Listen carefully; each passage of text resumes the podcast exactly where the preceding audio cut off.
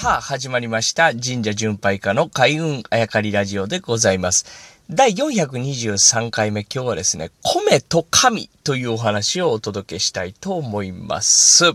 さあ、えー縄文時代が続いてですね、えーお米作りが入ってきて始まった弥生時代。じゃあですよ。じゃあ、なぜお米作りを教えてくれた人が神になってですね、ねその人と契約を結んでですね、米作りに励まなければダメだぞと言って、で、出来上がった米は、あその神様というか支配する人にですね、納めないといけないという封建社会に、極端に日本がならなかったのかという疑問。これをですね、僕はめちゃくちゃ持つわけですね。例えばですよ、水が、生きていく水がですよ、砂漠の中に一箇所しか湧いてなかった。その利権をつかむ人が絶対出てくるわけですよね。で、その人と契約を結ばないといけない。で、その契約を破ると罰を受けなければならない。で、その罰って何っていうと、契約を破らないための抑止力でなければならない。まあ、こういった理論が、ちょっとこう、安易に一直線すぎますけど、成り立つと思うんですね。でそのままスライドすると、お米作りがですよ、今まで、えー何もなかったところにバーンと出てくると、その人との契約を結ぶというところに直結して、で、そういう宗教が生まれてですね、今に至るというところになぜ行かないのか。縄文と弥生の境目で。なぜ行かないのかというのを僕すごく疑問に思う。その答えっていうのがやっぱり四季が神だったというのが1万年間も、この土地、我が国に昔、えー住んだ人たちの心の中にですね、醸成されてたんじゃないのかな。それは目に見えるものでなく宿るものだと。そして誰かがですね、それを支配して四季を操っているからその人と契約をしなければというようなところに行かなかった。なので、えー当時の人たちはですね、神と同等の立場で共存をしていたんじゃないか。だから、上下関係が決してない。宿るもの。うん、自体が神だというのは実はもう縄文の時に完成したあ概念だったんじゃないのかなと僕は思うんですね。そこに米作りが入ってきました。かといって米を教えてくれた人が支配するわけじゃなくって、その人の中に宿っていた米を作るという教え、技術、それこそが神業だったというふうに思えたのは1万年間も四季と共存してきた、四季という名の神と共存してきた人たちに与えられた技術だったから、なのじゃないかなと僕は思うわけですね。さらにもっと言うと米作りを教えた人がどんだけ偉かろうと、その米作りがうまくいったこの日本というう土地、えーそこにやってくるのはやはり、えー規則正しく巡ってくる四季なんですね。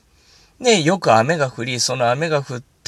えーそ、ぐんと伸びた後は太陽がさんさんと降り注ぎ、その後涼しくなって、えー収穫を迎えられ、えーそして冬を越すことができるという、この四季が回ってくる、巡ってくるのはですね、その人の能力を超えてるわけです。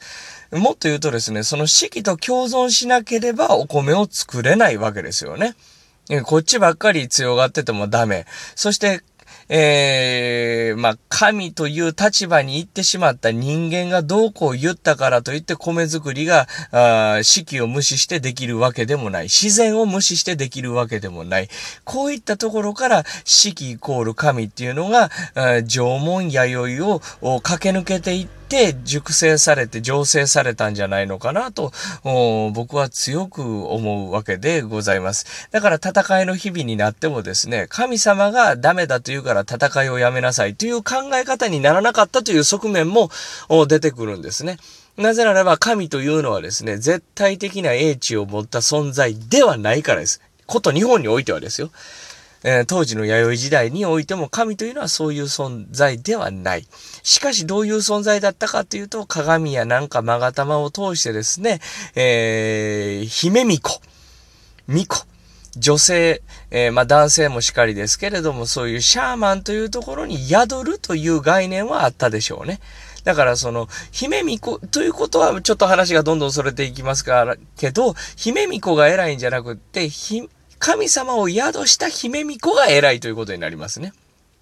もっと言うと、宿った神様にみんなは、あ頭を下げているわけで、姫巫女には何の価値もない。姫巫女は宿っているから姫巫女であるというところにも、話が、説明がついていくということに、えー、なりましょうか。つまり時代が進んで、えー、鏡とか勾玉とか剣とかっていうのを作る技術が発達していってもですね、神を超えようとはしなかった。神を何かに宿そうという概念はあったでしょうね。そういうのが生まれたのが弥生だった。縄文は神と共存していた時代。えそして、えー、弥生はですね、技術が発達して、神をじゃあ何かに宿そうと思った時代。だ鏡を使って姫巫女に宿そうとか、勾玉に宿そうとかっていう時代。もうその時代ですらですね、神イコール英絶対的英知を持った存在ではなくて、宿るものだという、そういう二段二段階で神というのは熟成されていったんじゃ、神という概念が熟成されていったんじゃないのかなと思います。そしてその弥生の次に来る時代、さらに、うん、この神という存在が熟成されていくんじゃないか、そこに繋がっていくんじゃないのかなという思いがしてならないわけでございます。